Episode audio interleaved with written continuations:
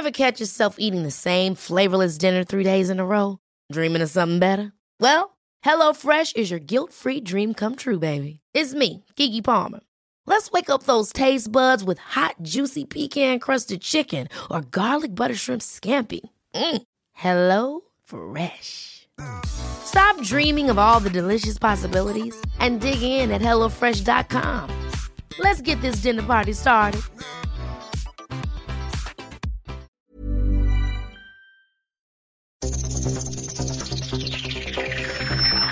Los desafíos actuales exigen que la ciudadanía tenga la capacidad de saber, pensar y participar más que antes. Bienvenidos a Sociedad Horizontal, un espacio donde Armando Ríos Peter y sus colaboradores analizan los temas más relevantes de la política y su impacto tanto en redes sociales como en las calles. Inicia Sociedad Horizontal por El Heraldo Radio, donde la H suena y ahora también se escucha.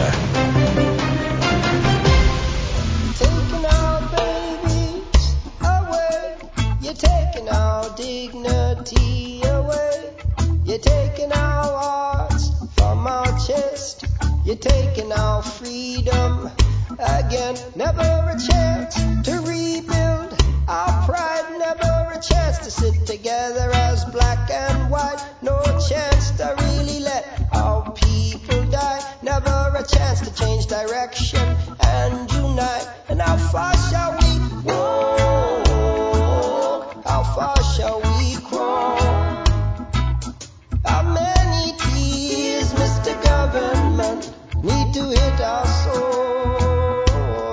Hola, ¿cómo están? Soy Armando Ríos Peter y estoy muy contento de estar aquí con ustedes.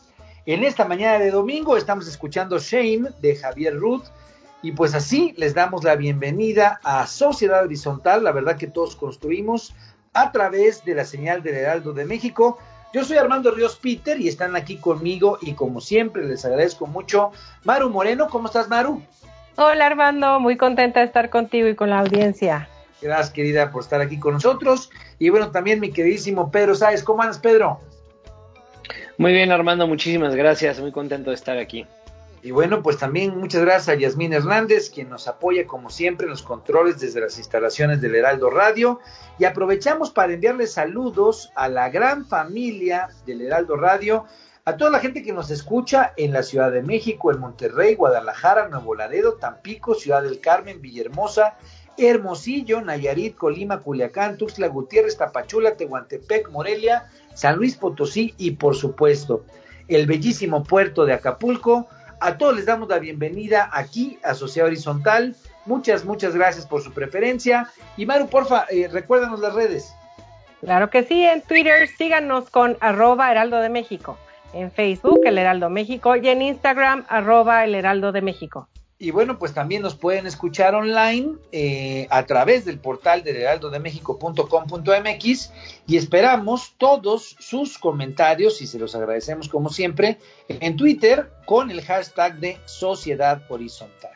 Bueno, pues sabemos que vivimos un cambio de era, la tecnología ha provocado nuevas formas de organización y de comunicación, las jerarquías tradicionales pierden su valor a pasos agigantados. Y hoy el diálogo es el motor para entender que la verdad cotidiana la construimos todos, especialmente si logramos ponernos en los zapatos del otro. Y bueno, pues entrando en materia, hoy tendremos un análisis con los temas más calientes de las redes sociales. Y esta información es cortesía de Metrix, conocer la verdad en una sociedad digital.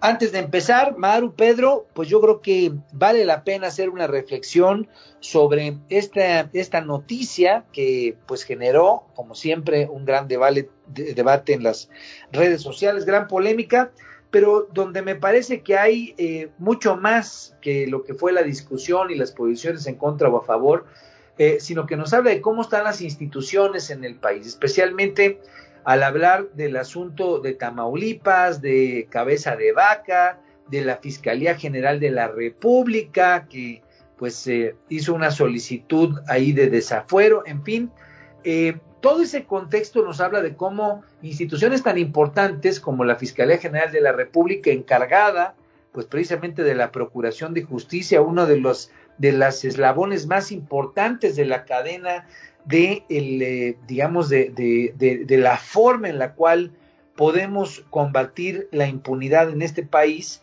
pues eh, ha quedado en evidencia que eh, al ser la fiscalía la que pide irse contra el gobernador en un contexto además de todo electoral, pues lo que generó fue todo discusión menos certeza jurídica. Y creo que es importante tenerlo claro porque quienes defendieron al eh, gobernador, pues dijeron que esto era un, tema político, era un eh, asunto de un ataque por, por, la propia elección, y quienes eh, lo atacaron, pues señalaron que la fiscalía estaba pues muy clara yendo en contra de alguien que tiene nexos, así lo, lo dijeron, con la actividad criminal. Bueno, entre una y otra, el problema, creo yo, y es la reflexión con la que quiero que arranquemos, es, pues desafortunadamente tenemos una fiscalía que no debería de quedar en duda en un contexto en el que hay este tipo de debates, donde aquí en Sociedad Horizontal sabemos que hay siempre posiciones a favor o en contra, pues cuando una eh, institución como la Fiscalía actúe, pues no deberíamos de tener tantas dudas, ¿no? No deberíamos de tener tanto debate político, porque precisamente esas dudas y esa incertidumbre lo que hace es ayudar a que se mantenga la impunidad, ayudar a que haya negociaciones políticas, ayudar a que haya falta de confianza por parte de la sociedad mexicana. Entonces, la reflexión que quiero compartirles es, eh, tenemos que fortalecer a instituciones tan importantes como la Fiscalía General de la República y creo que el debate que vimos al final de la semana nos deja claro que eh, este gobierno debería empujar, retomar lo que fue una gran discusión social alrededor de tener una fiscalía general autónoma y obviamente una fiscalía que nos dé confianza. Pero pues cuéntanos, Maru, cómo estuvo la noticia y obviamente ahorita la comentaremos también con Pedro. ¿Cómo estuvieron las cosas? Así, así de fuerte como lo mencionas, efectivamente la Fiscalía General de la República solicitó a la Cámara de Diputados iniciar un juicio de procedencia contra el gobernador de Tamaulipas, Francisco García Cabeza de Vaca. Los gobernadores panistas cerraron filas en apoyo al tamaulipeco, quien asegura que esto es una embestida política en su contra por haber ventilado a la CFE cuando dijo que los apagones habían sido ocasionados por un incendio inexistente en un pastizal en dicho estado norteño. Cabe señalar que la CFE reservó este expediente por los próximos dos años. Los cargos que presenta la Fiscalía son delincuencia organizada y lo relacionan con el cártel del Golfo. Francisco García Cabeza de Vaca dice que nunca ha violado la ley y que se defenderá ante cualquier atropello. Las redes se inundaron con distintos hashtags sobre el tema, incluso recordaron el caso hashtag Lozoya que sigue sin progreso. Bueno, pues eh, eh, es un, tema eh, polémico sin duda alguna, pero ¿cómo, cómo viste tú, Pedro, las, los posicionamientos que, siguieron los usuarios de las redes sociales. Aquí lo interesante, Armando, es comparar este evento eh, con otros eventos similares en el pasado, en particular con la detención de Rosario Robles, eh, Juan Collado, García Luna y después Lozoya. ¿Por qué? Porque es importante compararlo con esto. Porque como tú bien mencionas, Armando, eh, las redes sociales, en este caso las, redes de oposición digital, eh, argumentaron que esto era eh, una, situación, un evento que tenía, que, tenía una naturaleza política. ¿Por qué argumentan esto en parte? Mucho en parte porque las, las cuatro detenciones a las que hago referencia fueron motivo de un despliegue de narrativa muy potente por parte del oficialismo digital para incrementar la, este, la hegemonía que tenían sobre redes sociales en ese momento, la potencia que tienen de articulación digital y también eh, tanto las preferencias electorales de Morena como la aprobación del, del gobierno federal. Ahora, ¿qué hay de distinto? Y esto es importante aclarar. En, las en todas las ocasiones anteriores, nadie defendió ni a Rosario Robles, ni a García Luna, ni a Juan Collado, ni a, a Lozoya. Y en, este, en esta ocasión sí que salieron los panistas a, defender, no solamente los panistas, salieron hasta articulaciones priistas a defender a cabeza de vaca.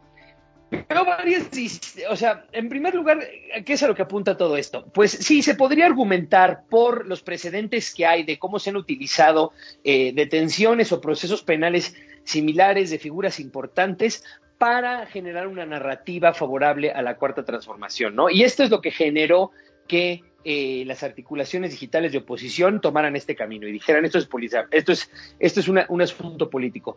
Lo es, pues puede ser que la detención lo sea o no lo sea. Lo que sí es, o sea, lo que lo que sí es y se puede y se puede afirmar de forma objetiva es que cada vez que ocurre esto, por supuesto que se trata de politizar en redes sociales el asunto para incrementar este, la aprobación del, gobierno federal, las preferencias electorales de la cuarta transformación, ¿no?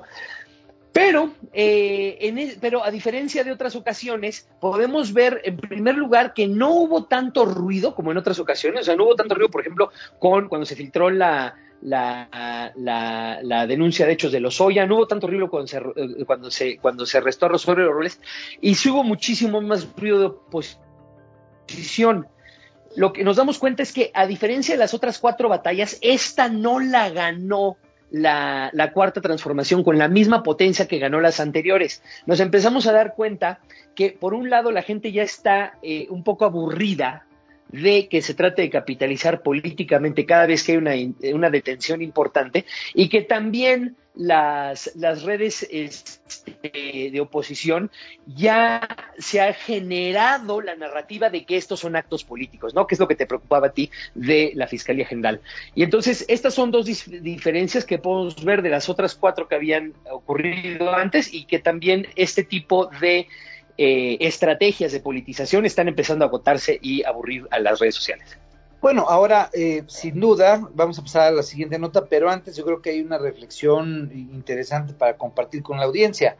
Eh, a final del día también, a diferencia de los otros casos, pues hoy ya estamos clara y plenamente en un proceso electoral donde, como bien dices tú, pues las articulaciones panistas de repente se vieron apoyadas, complementadas con las articulaciones priistas, pues también estamos en un contexto en el cual este suceso pues ocurre en pleno momento en el que están las elecciones, hay un frente entre el, el PAN y el PRD, por otro lado pues hay otros partidos políticos, eh, eh, la gente digamos que apoya a López Obrador, como bien lo insisto en las redes, y bueno, pues me parece que eh, sí pierde potencia, creo yo, eh, este tipo de asuntos, pero también pues eh, las redes eh, que apoyan al PAN y al PRI pues hicieron la chamba que en un contexto electoral les toca, ¿no? Salir a hablar, a defender, a discutir y a final de cuentas a tratar de opacar lo que están tratando de hacer o lo que a su juicio está tratando de hacer el gobierno con un tinte electoral.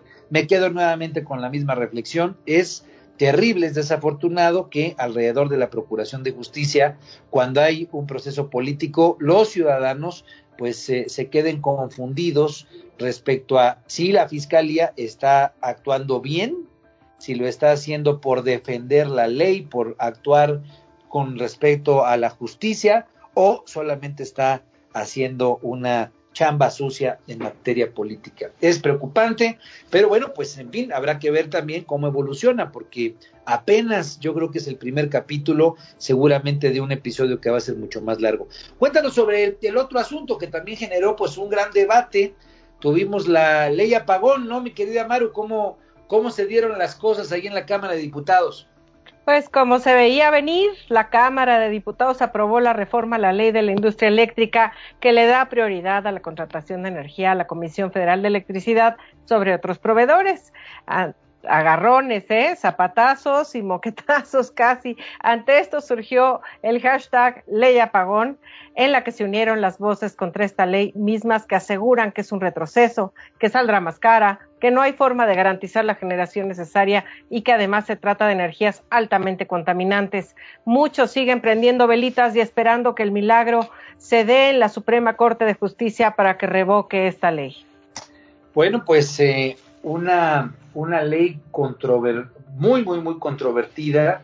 En efecto, hay quienes apuestan a que esto acabe en la Suprema Corte de Justicia. Me han tocado también comentarios de que en el Senado se podría detener porque hay pues eh, fuertes reacciones en actores de los Estados Unidos. En fin, eh, cuéntanos Pedro, ¿cómo lo viste?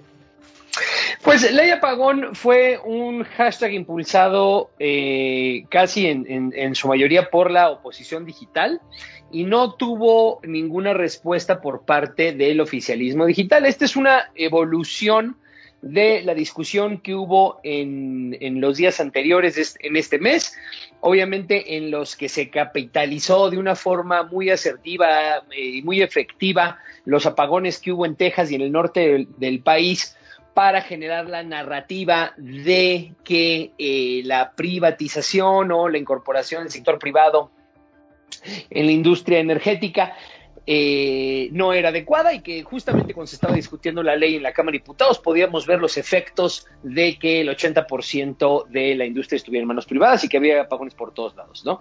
Entonces lo que vemos ahora es eh, simple y sencillamente el final de esa discusión en los que las articulaciones ambristas sienten que ya ganaron, pasa la ley apagón, eh, pasa la, ley, pasa la, iniciativa enviada por el presidente de la República, es aprobada y vemos cómo las articulaciones digitales, no quiero decir un poco con patada de ahogado, ¿no? Pero después de, de, que les hayan puesto una revolquiza en las semanas anteriores, lanzan este, este hashtag de forma efectiva. Sin embargo, en la conciencia eh, colectiva, en mi opinión, habían ganado la discusión en las semanas anteriores eh, por la suerte de haber, de haber este, aprovechado el apagón.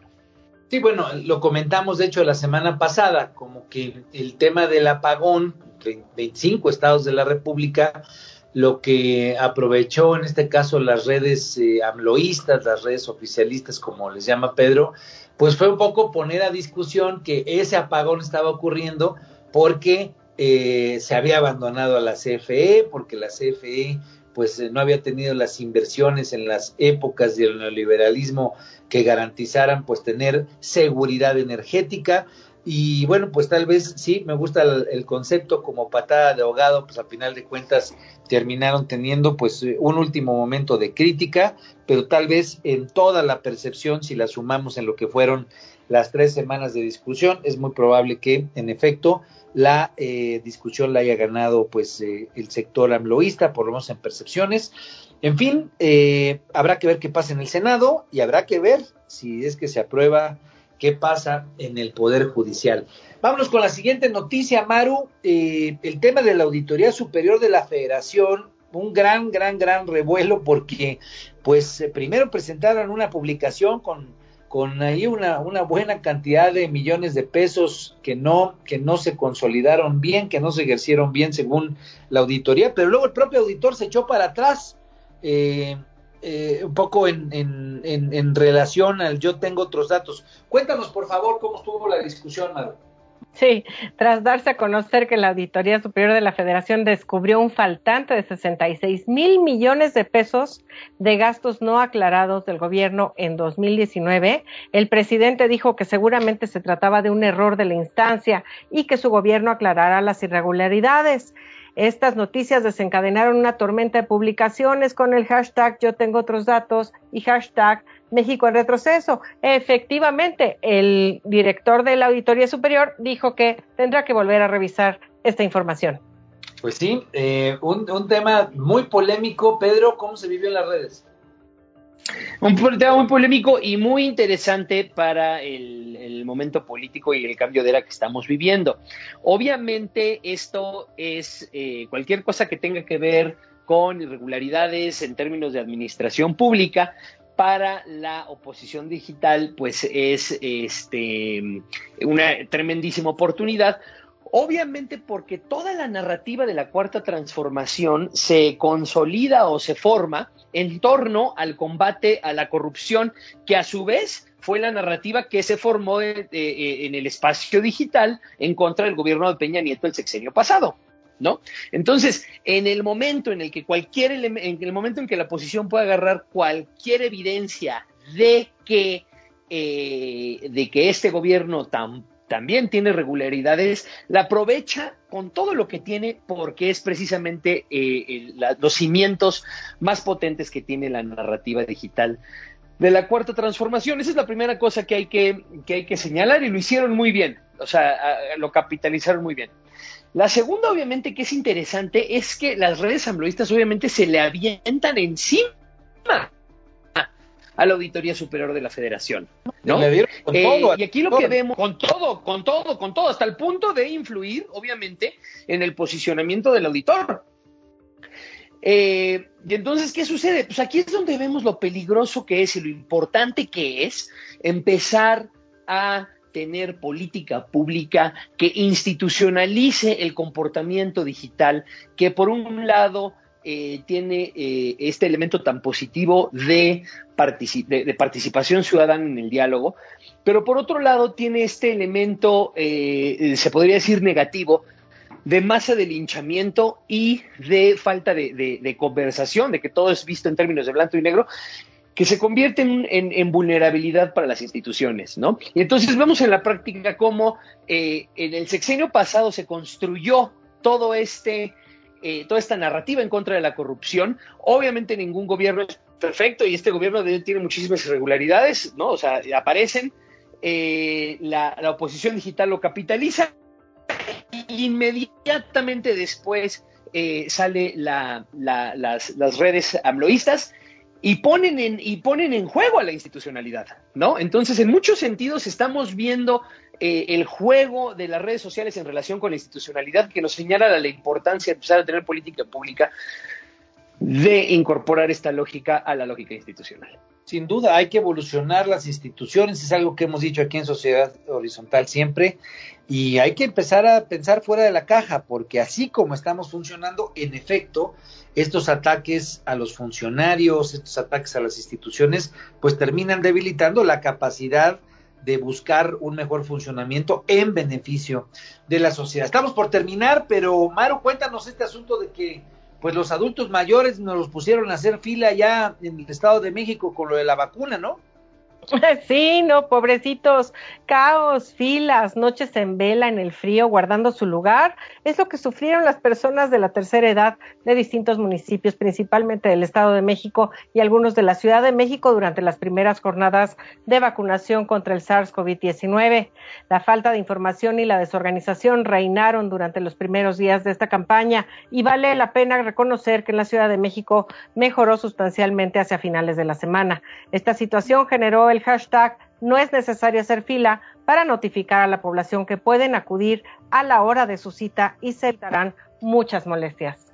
Pedro, estamos terminando un minuto. Cuéntanos cómo se vivió en el espacio digital.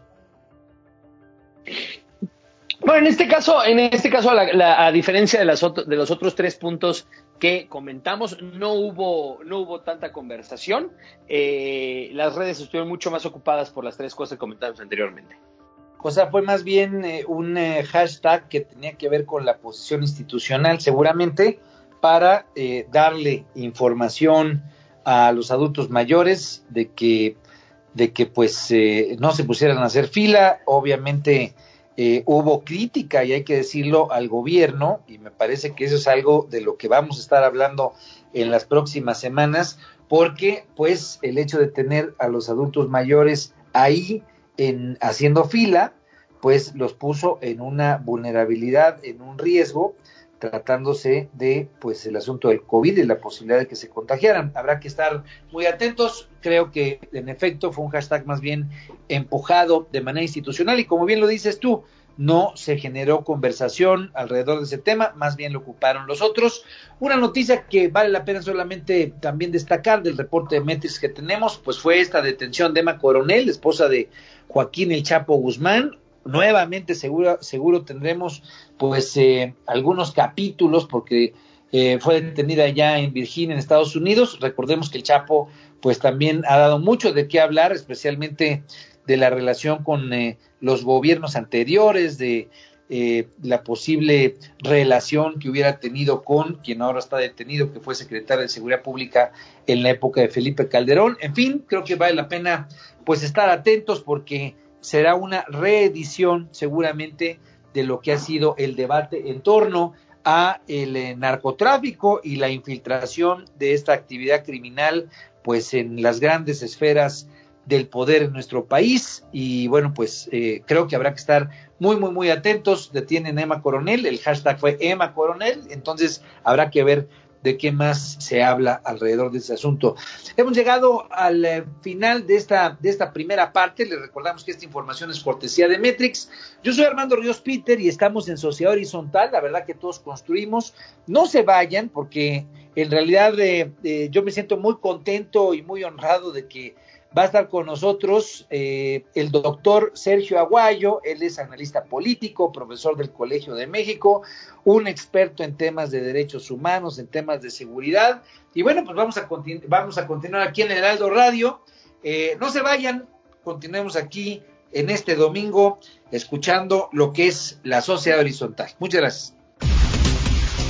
Vamos a una pausa y regresamos a Sociedad Horizontal por El Heraldo Radio.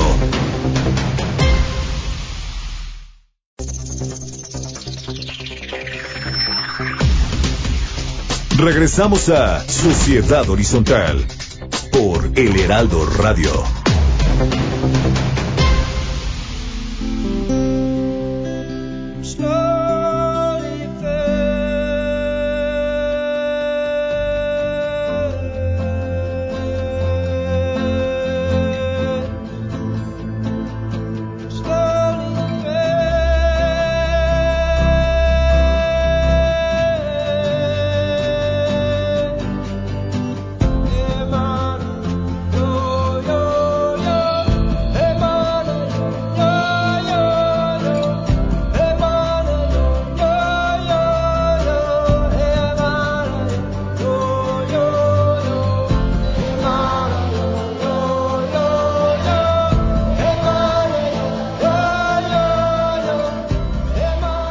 ¿Qué tal? ¿Cómo están? Estamos aquí en el Heraldo Radio y seguimos escuchando a Javier Ruth con Spirit Bird y pues les agradecemos mucho por seguir con nosotros. Estamos aquí en Sociedad Horizontal, la verdad que todos construimos. La información es cortesía de Metrix, conocer la verdad en una sociedad digital. Y yo soy Armando Ríos Peter, le agradezco mucho a Maru Moreno y a Pedro Sáez que me sigan acompañando en esta segunda parte y bueno, pues la verdad es que yo me siento muy, muy, muy contento. Eh, para mí es un gran honor que nos acompañe el doctor Sergio Aguayo, quien es pues analista político, profesor del Colegio de México, una gran personalidad, eh, una persona a la que yo le tengo un, gran, gran, gran respeto y pues me siento muy contento de que nos acompañe hoy aquí en Sociedad Horizontal. Eh, mi querido Sergio, bienvenido. Armando, el gusto es mío, hasta me sonroja que digas esas cosas, pero bueno, a mí también me da mucho gusto estar contigo. Contentísimos de tenerte aquí, Sergio. Y bueno, pues eh, el país, como tú lo sabes, bueno, pues estamos en el horizonte de que sea la elección intermedia el próximo 6 de junio. Eh, estamos en un contexto de polarización, pues eh, fuerte. La, la final del día, la elección ha venido a encender aún más los ánimos. Eh, comentábamos nosotros en el segmento previo este, este tema de que la propia Fiscalía General de la República pues pidió el desafuero de un gobernador panista, en fin, posiciones a favor, posiciones en contra, el debate como siempre polarizado, como lo hemos visto en los últimos años aquí en el país. Y, Sergio, eh, nosotros quisiéramos escuchar de ti ¿Cómo ves eh, el país? ¿Cómo ves eh, estos dos años de pues un gobierno nuevo, un gobierno pues, pues con claros y con oscuros, con, con gente que lo apoya, eh, digamos, de una manera contundente, sólida, pero también mucha gente que lo critica, que, que bueno, pues que tiene, digamos, un sentimiento de que las cosas no van bien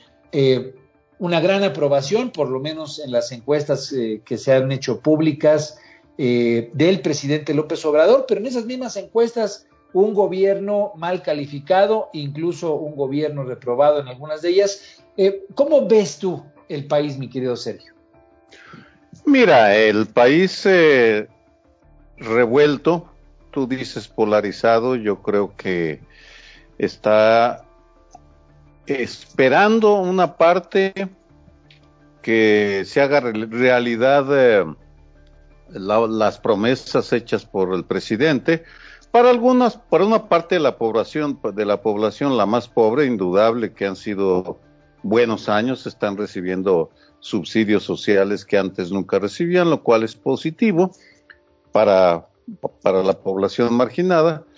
Pero otra parte muy desorientada por lo que está pasando, porque eh, si bien el presidente eh, López Obrador es muy popular, tiene un partido enclenque, eh, descuadernado, vamos, hecho de pedacera, de, en el cual se mezcla la gente con un buen historial con aquellos que son impresentables y una oposición que es para sentarse a llorar. Y vamos, los partidos están hechos un desastre. Por tanto, la sociedad está, la, sociedad inconforme, no la que está totalmente a favor de lo que plantea el presidente, pero la que está inconforme buscando y esperando eh, alternativas que todavía no cuajan del lado de los partidos. Como en otras etapas de México, eh, no eh, nos sorprendamos si en los, este año o el próximo empiezan a aparecer alternativas desde la sociedad que una y otra vez ha demostrado estar a la vanguardia de los cambios y dispuesta a rebasar a los partidos que son una banda de inútiles eh, que nos cuestan fortunas y nos entregan muy poco. Así va el país. Y eh, me, quedaría, digamos, con esa, con ese último comentario. Eh, los partidos, como dices tú, hay, una, tal cual así lo dijiste, es una banda de inútiles. ¿Crees, ¿Crees que sea, digamos, por la... ¿Hay algo sistémico? O sea, trataré de hacer la pregunta en esta lógica. ¿Es, ¿Es algo que en el sistema político, en el diseño de nuestra democracia, en la forma en la que pues avanzó la transición que, que nos llevó a tener este tipo de partidos políticos pues que no están siendo funcionales y que no están siendo útiles a la sociedad. ¿Es algo en el sistema o es que, que digamos, pues hemos tenido mala suerte, digo, solamente para, para puntualizar la pregunta, y nos han, eh, nos han tocado pues malos liderazgos, malos actores, o es algo que tiene más que ver con el sistema, y si fuera así, eh, ¿cómo, lo, ¿cómo lo verías tú, digamos, un poco pensando en qué es lo que hay que resolver? Mira, el, eh, no, no, es algo deliberado. Eh, cuando viene la reforma fundante, la reforma electoral fundante del 77, la LOPE, ahí se mete una frase, los partidos son de interés público. Cuando los partidos, eh, el nuevo sistema de partidos que nace de esa reforma venía de una movilización social sin precedentes por la izquierda y por la derecha. Se crea, bueno, esa reforma y en el 96 viene la debacle porque eh, se quintuplican los ingresos de los partidos.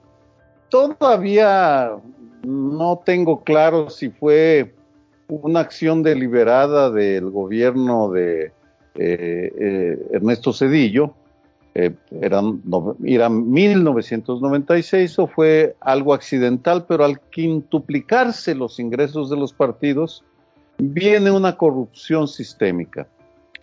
Hay que decir, era presidente del entonces PRD, del PRD, Andrés Manuel López Obrador, y él rechazó ese financiamiento.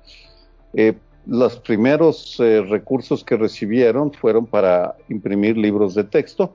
Luego ya dobló las manos y, aceptó pues lo positivo que era recibir fortunas. Este año reciben los partidos 2021 más de 7 mil, alrededor de 7 mil 200 millones de pesos solo de prerrogativas federales, más lo que reciben de cada una de las 32 entidades, más los negocios que hacen en lo oscurito. Eh, hemos transformado los partidos en unos eh, gatos de angora, eh, fofos, flojos, acostumbrados a vivir bien y a sus dirigentes en burocracias que se reproducen a sí mismas porque son incapaces de convertir en el mercado de trabajo. saca a cualquiera de ellos a competir al mercado de trabajo a ver si eh, logran obtener los ingresos que tienen. Me refiero a los liderazgos, a los viejos y a los nuevos.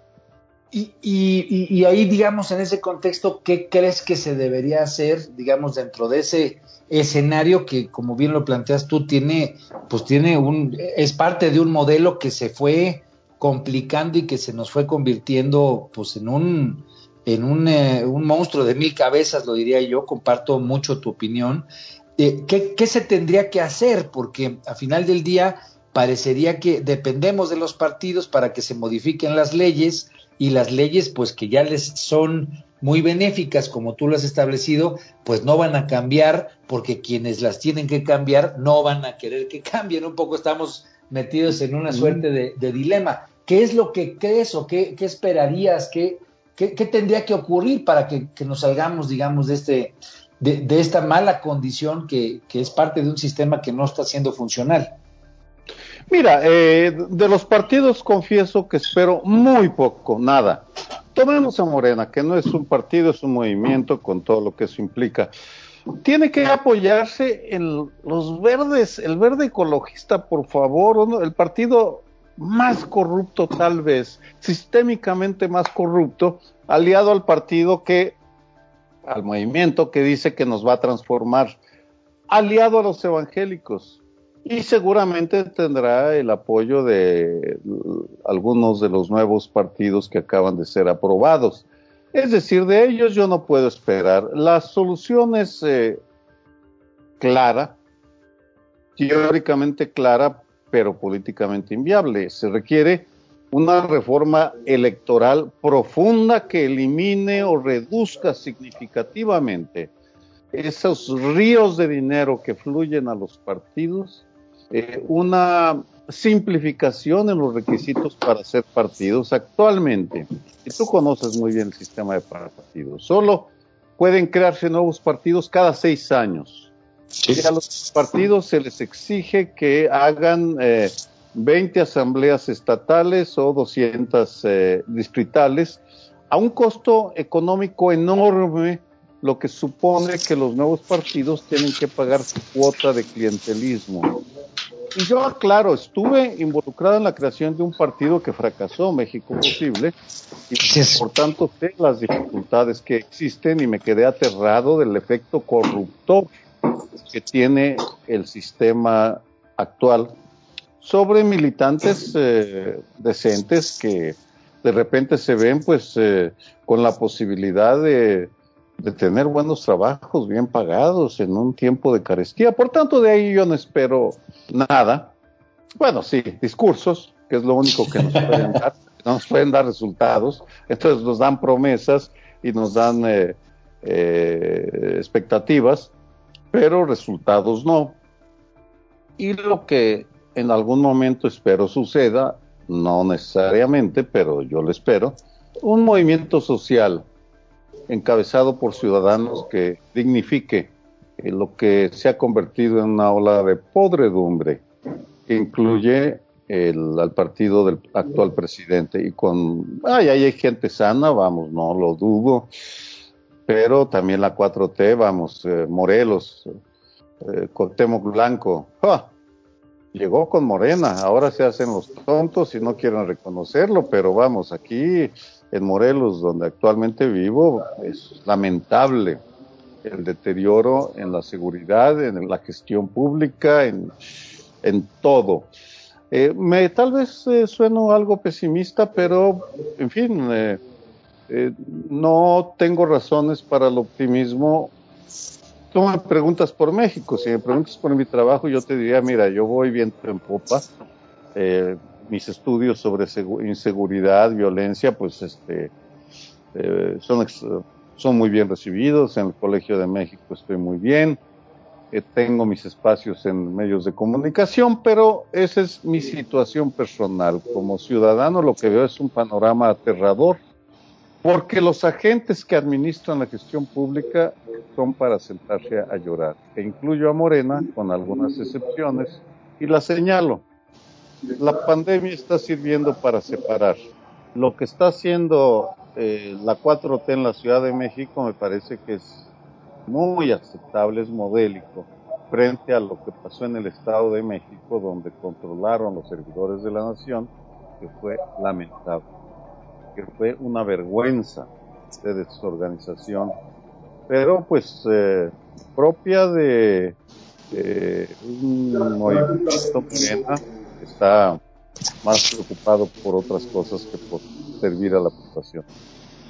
Bueno, yo, te diría, dentro del escenario, no, no creo que sea un escenario, eh, digamos, pesimista el que escribes tú, creo que es bastante real, pero al final del día también hay optimismo cuando tú comentas que la sociedad y nosotros aquí en este programa Sociedad Horizontal se convierta pues en un factor de transformación. Y creo que ya empezamos a ver, aquí analizamos semana con semana, cómo estas articulaciones de la gente, de, de los hombres, de las mujeres, que por distintas razones ahora a través de los nuevos medios de comunicación, especialmente las redes sociales, logran informarse, comunicarse y organizarse de manera pues descentralizada y más potente, eh, pues hay visos interesantes de cambio. Yo, yo creo que de eso nos quiere preguntar Maru porque levantó la mano, eh, especialmente en el contexto ahora del movimiento feminista, pues que vuelve a mostrar los tambores de guerra de cara al próximo 9 de marzo, que se cumple el primer año del, Gran Paro Nacional de Mujeres. Pero adelante, Maru. Gracias, Armando. Buenas tardes, Sergio. Efectivamente, eh, parte de esta sociedad articulada de la que estás mencionando, obviamente somos las mujeres. Y hace unos días comentaste, sacaste una columna sobre el México machista, que es un tema que nos duele profundamente nos sentimos muy ofendidas y me gustaría que compartieras un poco el, fondo de este artículo con el público de, Sociedad Horizontal, por favor. Mira, el, aclaro eh, sobre el tema de los movimientos sociales. Tengo 73 años, viví el 68, viví el 88, viví de cerca la guerrilla el 94, me involucré en movilizaciones para defender al voto, en el movimiento de derechos humanos. Ahora ya solo estoy haciendo análisis y en ese contexto, digo, tengo 73 años, pero mantengo el fuego de la juventud de los años 60 porque estoy convencido que de la sociedad vendrá el cambio y ya que lo mencionas, Maro, yo creo que una de las fuerzas más eh, vigorosas y que pueden cambiar lo que está pasando es el movimiento feminista.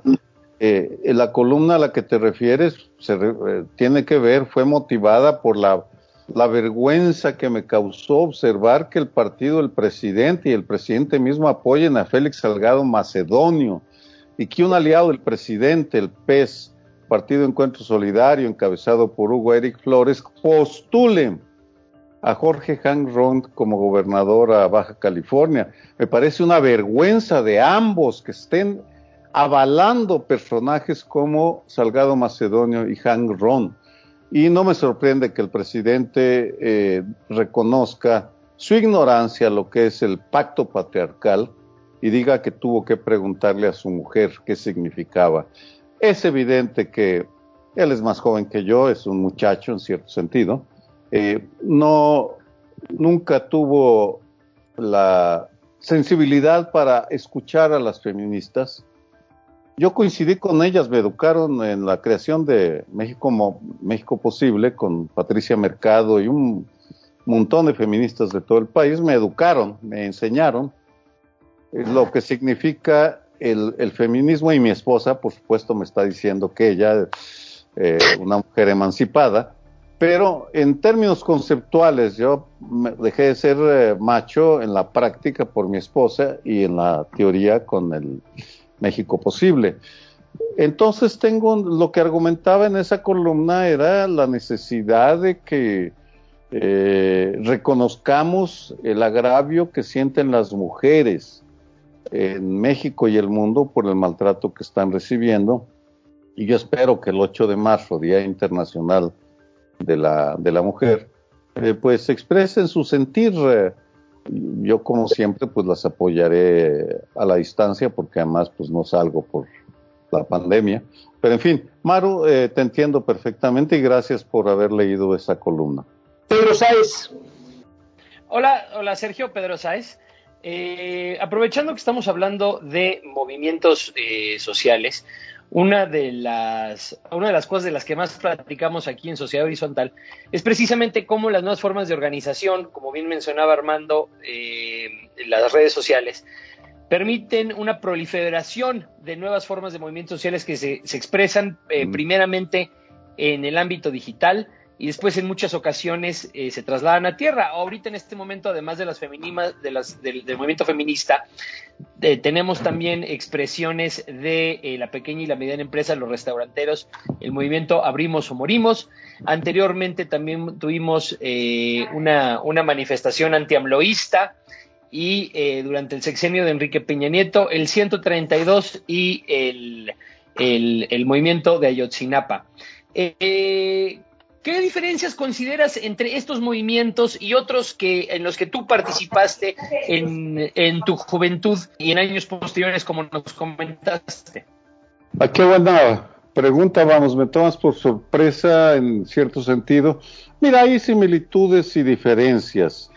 En la, eh, cuando yo empecé a participar activamente en la vida pública, en las movilizaciones de protesta, el instrumento era el mimeógrafo, que actualmente nadie conoce eh, o muy pocos conocen. En la actualidad son las redes sociales que son un instrumento extraordinario para la coordinación y la movilización eh, y que lo están demostrando y también son instrumento para vertir odio y desprestigio en contra de quienes se manifiestan en un sentido o en otro. Así que, eh, mira, cada, cada época se da, eh, en cada época la sociedad eh, tiene diferentes liderazgos. En el 68 fueron, fue, el, fue el movimiento estudiantil y los profesores, el, en, 70, en, los 70 la, la, la, guerrilla que fracasó, pero sembró el movimiento de derechos humanos que eh, fue un eh, semillero de creación de organización por todo el país. Las feministas siguen una historia paralela desde los años 70, se han tenido una evolución muy consistente. Ellas hablan y con razón de una cuarta ola, porque han sido varias generaciones, pero eh, te diría que México tiene una sociedad civil organizada, es decir, mucho más avanzada eh, en relación a los partidos que tiene, que son eh, antediluvianos, cuaternarios, clientelares, corruptos, ineficientes. Como verás, no les tengo mucho respeto, de hecho no les respeto nada eh, se me hacen eh, caros, costosos e ineptos. Pero eh, actualmente yo espero, no ignoro si qué esté pensando hacer el movimiento feminista el 8 de marzo. Eh, tengo curiosidad. En el Colegio de México estamos investigando el, la, el, el origen de la, vamos, es, es muy complicado, si no tengo tiempo me paran, el, presidente acu acuñó una frase para sacarse encima a quienes protestábamos por el nombramiento de Salgado Macedonio, el ya chole. En el Colegio de México ya estamos estudiando las redes sociales como eh, canal para el odio y entonces estamos investigando los caminos que recorrió el ya chole entre los seguidores y los opositores Andrés Manuel López Obrador.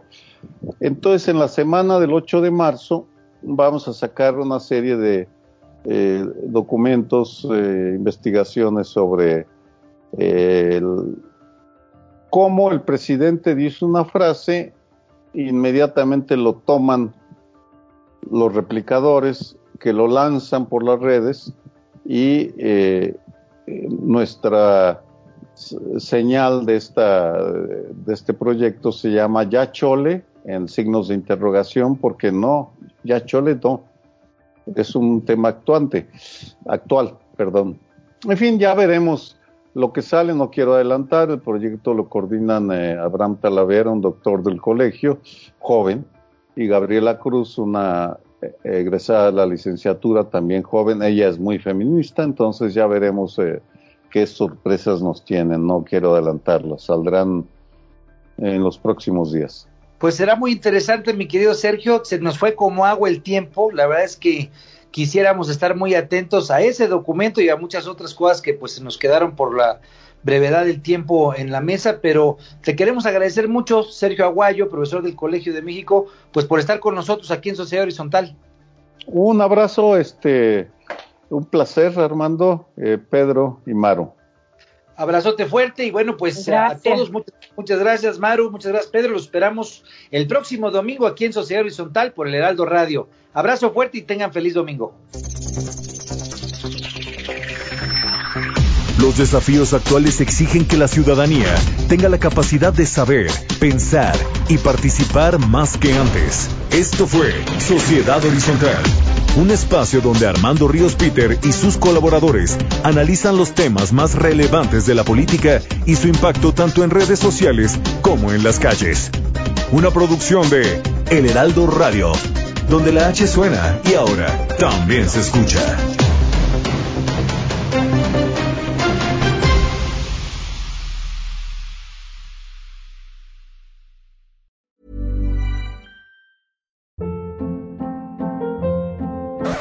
Hold up. What was that? Boring. No flavor. That was as bad as those leftovers you ate all week. Kiki Palmer here, and it's time to say hello to something fresh and guilt-free. Hello Fresh. Jazz up dinner with pecan-crusted chicken or garlic butter shrimp scampi. Now that's music to my mouth. Hello Fresh. Let's get this dinner party started. Discover all the delicious possibilities at hellofresh.com.